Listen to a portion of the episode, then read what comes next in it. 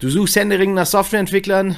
Dann solltest du unbedingt diese Episode anhören, denn wir schauen uns Stack Overflow für deine Sourcing-Strategie an. Los geht's!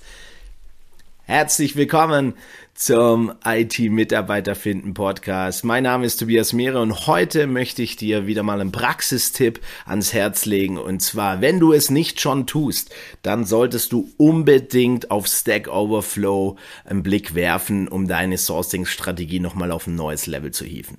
Warum? Stack Overflow ist im Endeffekt eine Entwickler-Community. Und in einer Entwickler-Community gibt es Benutzerprofile und auf den Benutzerprofilen teilen einige dieser Entwickler Informationen, die ihr auf LinkedIn und Co. nicht finden werdet. Darüber hinaus findet ihr auch sehr gerne dort äh, weitere Links, zum Beispiel zum Twitter-Account oder zu einem Blog oder zu einem YouTube-Kanal von den jeweiligen Entwicklern.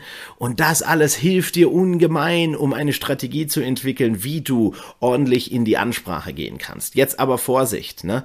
Wenn du jetzt denkst, ach ja, genau, das ist der richtige Weg für mich und jetzt schreibe ich da einfach haufenweise die Entwickler an. Moment, so funktioniert das nicht.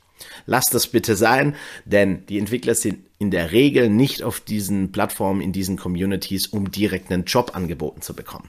Aber was du auf jeden Fall hinbekommst, ist, du kriegst ein Bild davon. Erstens mal, wer ist da? Du kannst dich mit den Leuten beschäftigen.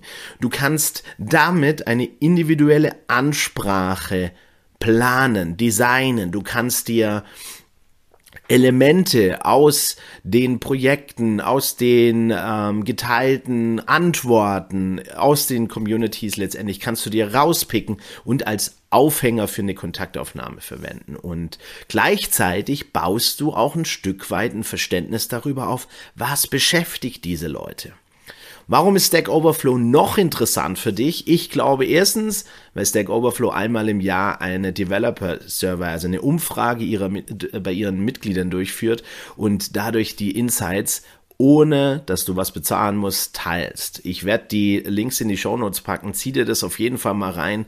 Ähm, es ist echt grandios, um in die Zielgruppe näher einzutauchen, besseres Verständnis zu bekommen und dann im Endeffekt auch viel zielgerichteter auf die Bedürfnisse von Softwareentwicklern eingehen zu können.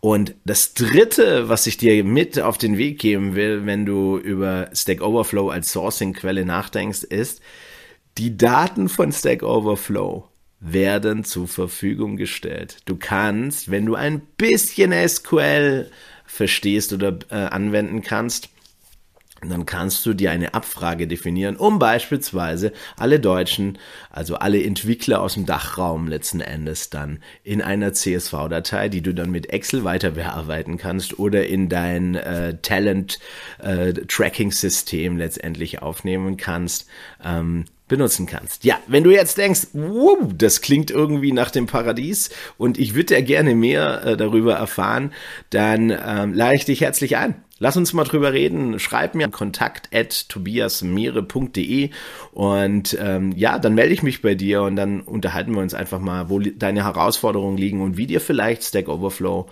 bei deinen Sourcing- und Recruiting-Herausforderungen helfen kann. Ich freue mich auf dich und ganz wichtig ist, hau dir unbedingt den Abo hier auf diesen Podcast rein, damit du keine Folge mehr verpasst, denn ich werde immer wieder genau solche Plattformen unter die Lupe nehmen und dir vielleicht mal ein bisschen ans Herz legen. Na, viel Spaß, ich wünsche dir eine grandiose Woche. Wir sehen uns, bis zum nächsten Mal. Ciao.